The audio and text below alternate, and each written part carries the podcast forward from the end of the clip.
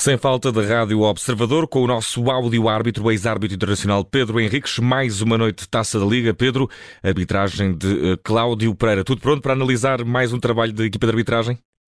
Vamos lá. Boa noite, em primeiro lugar. Minuto 15. Há uma carga de Sando Cruz, eh, do Desportivo das Chaves, neste encontro frente ao Futebol do Porto, que deu uh, em vitória do Futebol do Porto por duas bolas a zero. Há uma carga nas costas de Namasso, mas é fora de área, na tua opinião, Pedro? Havia aqui motivos para que houvesse penalti, foi perto da linha, foi um lance ali no limite, Exato. acredito. Exatamente, foi um lance no limite e aliás os jogadores, nomeadamente o Namazo quando cai já cai dentro da área, tal como o Santo Cruz caiu em cima dele. De qualquer maneira, uh, o que o árbitro terá visto, e também aconteceu, é que o Santo Cruz quando estica o pé acaba por tocar na bola. Só que isso não invalidou aquilo que foi a utilização incorreta do braço esquerdo nas costas do, do Namazo e utilizou no sentido de carregá-lo e empurrá-lo. É fora da área, se direto, para mim não é uma clara oportunidade de gol. Uh, o jogador está ligeiramente descaído para o seu lado esquerdo e, portanto, não há uh, aquilo que se pode dizer o enquadramento com a baliza, embora a distância seja curta, não se pode dizer que vá mesmo, mesmo na direção da baliza, um, e, portanto, há aqui a questão do enquadramento. Mas mais importante é não ter sido penalti, porque aí sim, uh, o, mas também se fosse dentro da área, eu estou convencido que o Fábio Melo, o, o, VAR, iria intervir. Neste caso, não sendo para cartão vermelho, porque não é uma carta de gol, o VAR não podia intervir não sendo pontapé de penalti. O VAR não pode intervir. E é por isso que digamos que a jogada passou, porque realmente existe aquilo que era um livre direto e um cartão amarelo, que não deixam de ser um erro, mas de qualquer maneira, mal menor, não ser vermelho nem penalti, mas fosse, obviamente, que o VAR iria intervir. Ao minuto 15 não há motivos para penalti, mas ao minuto 19 a cena muda um pouco de cor, Pedro, porque Exato. outra vez na área dos Chaves, o outro não chegou a ser dentro da área, este foi bem dentro da área, na tua opinião. Havia aqui motivos para que tivesse sido assinalado um castigo máximo a favor do Foco do Porto. Exatamente. Este é um lance de televisão mesmo, porque é em movimento normal Aliás, eu próprio no direto, só depois, uns minutos depois é que falei no penalti, fiquei com a ideia que o Santo Cruz um, teria pontapeado a bola e realmente ele, o pé esquerdo, ao tentar pontapear a bola, raspa, vamos dizer um termo, nas orelhas da bola mas depois não para o, movimento, uma, vez que falhou a bola e pontapeou claramente com o seu pé esquerdo, pontapeou a perna esquerda uh, do João Mário, derrubando. E, portanto, aliás, ele até ficou lesionado. Uh, portanto, há uma consequência que é o pontapé na perna, a queda do, do, do, jogador e a perda de possibilidade de chegar àquela bola e de pontapear a bola. Por isso, para mim, ficou um pontapé de penal assinalado, sendo, uh, para mim, é claro e óbvio, depois de ver as imagens, atenção, portanto, no campo não é nada claro e óbvio, mas depois de ver as imagens é claro e óbvio, e aqui o VAR tinha que intervir, porque trata-se de um pontapé de penalti, faz parte do protocolo, e porque realmente é muito claro, depois de se ver a repetição, não há dúvida da falha na bola e de acertar em cheio na perna do adversário, portanto, para mim, era um lance de VAR, eh, e ligo um pouco aqui o, árbitro, mas eh, penaliza, entre aspas, aqui o vídeo árbitro. E quando as coisas jogam em equipa, depois a nota será para todos, mas já lá vamos, Pedro, ao minuto 26, haveria uh, mão de João Queiroz na área do, do, do aliás, do Desportivo de Chaves. Aqui mais uma reclamação de penalti do Foco do Porto. Sim, mas aqui correta a decisão, porque é um lance em que o João Queiroz eh, está em queda, a bola bate-lhe na perna, no joelho, e aliás, no joelho, na perna, e a seguir é que se vai ao braço, que já está apoiado no chão.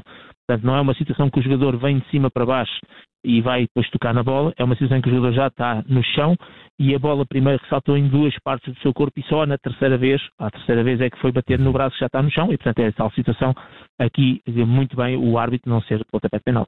E uh, nota para primeira parte sem, sem cartões, sensação disciplinar por parte do árbitro e até apenas com estes três lances eh, de penalti onde potencialmente um poderia ter sido marcado na tua opinião. Pedro, segunda parte, mudou tudo, ao minuto 51, Heller do Chaves vê cartão amarelo.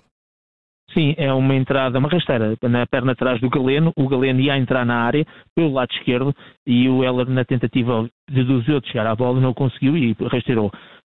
Podia ser pela entrada, mas sobretudo pelo corte da jogada de perigo, o chamado ataque prometedor, cartão amarelo bem mostrado. Ao minuto 53 foi eh, Luther, também do Chaves, a ver o segundo amarelo deste encontro. Exatamente, agora é do outro lado da área, do lado direito, mas mais afastado da área. Aqui é sobretudo pela entrada às pernas do jogador do Futebol do Porto a varrer e, portanto, para além de ser uma jogada também com perigo, porque uh, já estaria relativamente perto da área, uh, mas é sobretudo pela entrada. A entrada é claramente negligente, não tem em conta o perigo e as consequências do lado para com o adversário, cartão amarelo bem mostrado. E ao minuto 70, o terceiro amarelo mostrado neste encontro por Cláudio eh, Pereira. Uh, sobre, aliás, a Steven Vitória. Foi Exato. o castigo atribuído a Steven Vitória. Na tua opinião, aqui, Pedro, poderia ter sido poupado? Exatamente, porque é um lance que o Tony Martínez, eh, depois na, aliás, o Steven Vitória até se justifica o árbitro, ficou um bocadinho incrédulo, entre aspas, se é que se pode dizer essa expressão, porque o árbitro, e a explicação que ele dá, gestual, a gente não ouviu as palavras, mas todo o body language dele uh, justifica exatamente aquilo que aconteceu, porque depois com a repetição percebemos, o Steven Vitória está parado, não faz qualquer movimentação no sentido de interceptar a trajetória de Tony Martins, é mais o Tony Martins que choca contra ele.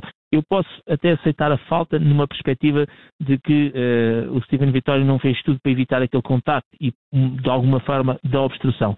Mas mesmo aceitando a falta com alguma dificuldade, o cartão amarelo é que uh, nunca podia existir nesta situação, porque não é uma situação objetiva em que um jogador vai contra o outro ou tenta impedir a progressão do outro e, portanto, é mais o choque e o contacto propriamente a infração. Por isso, não concordo com este cartão amarelo. Ao minuto 82, novo, 82, novo amarelo, desta vez para Guima, só para homens eh, do, do Chaves. Eh, na tua opinião, este é bem mostrado, Pedro? Sim, cortou uma saída em contra-ataque e fez ali um take tocando no pé do seu adversário e cartão amarelo bem mostrado. E ao minuto 93, um cartão amarelo que eh, só não é bem mostrado porque, na tua opinião, Exato. Pedro, deveria ter tido outro tom. O árbitro mostrou o cartão amarelo ao Héctor Hernández por uma falta sobre o João Mário. Uh, e aqui o VAR teve bem, porque realmente quando a gente vê, é só ver a imagem, percebe claramente que é um pisão de sola uh, na zona do calcanhar tendão daqueles que até dobra o pé uh, de, de, João Mário. Portanto, é tal situação em que põe em risco a segurança, a integridade física, é o uso excessivo de força Uh, até podemos ir um bocadinho mais além e até enquadramos isto na, na falta grosseira. A bola está à frente do João Mário, cerca de 2 metros, e o jogador dos Chaves não tem qualquer hipótese de chegar nem disputar o lance. Portanto, se calhar até uh, diria, e, e, há várias expressões para, para as entradas uh, de sola, que é a malícia, a intensidade, etc. Eu diria que há aqui alguma malícia neste, nesse sentido uhum. e muita intensidade na forma como foi abordar este lance por trás, ainda por cima. E por isso é uma situação clara de cartão vermelho. O árbitro, o VAR fez o seu papel, sendo vermelho, na sua opinião, chama ao árbitro, o árbitro não entendeu que era para vermelho e, portanto, não mostrou, portanto, fica a decisão do árbitro, mas pelo menos aqui o VAR teve bem. Agora, no meu ponto de vista, é um erro muito claro, uhum. mesmo muito claro, que é daquelas imagens que a FIFA apresenta de forma muito clarinha, uh, sistematicamente, e manda para, os, para as respectivas federações a dizer, tomem lá isto, que isto é mesmo para vermelho. Minuto 93 fica esse, essa expulsão, na tua opinião, para, por eh, consumar para Héctor Hernández, o homem da frente do Desportivo de Chaves. Está feita a análise para eh, os lances, aos lances que eh, fizeram esta partida em termos de arbitragem. Resta saber que nota merece Cláudio Pereira e a respectiva equipa numa noite de futebol com um penalti, na tua opinião, por marcar, um vermelho para mostrar. Não será das melhores notas, Pedro? Não, nota negativa, nota 3. E, e, e podia ter dado um 4, mas depois do, uh, daria um 4 se o VAR, por exemplo, não chamasse o árbitro para o cartão vermelho. Porque entenderia que em campo é, pode ser mais difícil ver.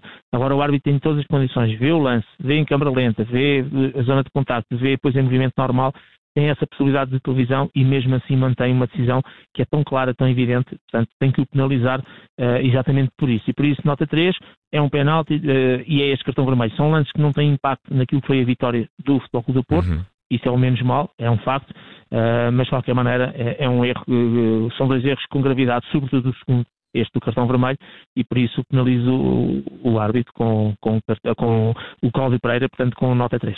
Nota 3 para Cláudio Pereira nesta vitória dos Dragões em Trás-os-Montes, frente aos Chaves, por duas bolas a zero, que valeu também a liderança do grupo isolada para o Futebol Clube do Porto. Decisões eh, mal tomadas, algumas na tua opinião, mas ainda assim não aferiram aquilo que foi a verdade do jogo. Pedro, um grande abraço, temos eh, sem falta um para ouvir também já a seguir na Rádio Observador.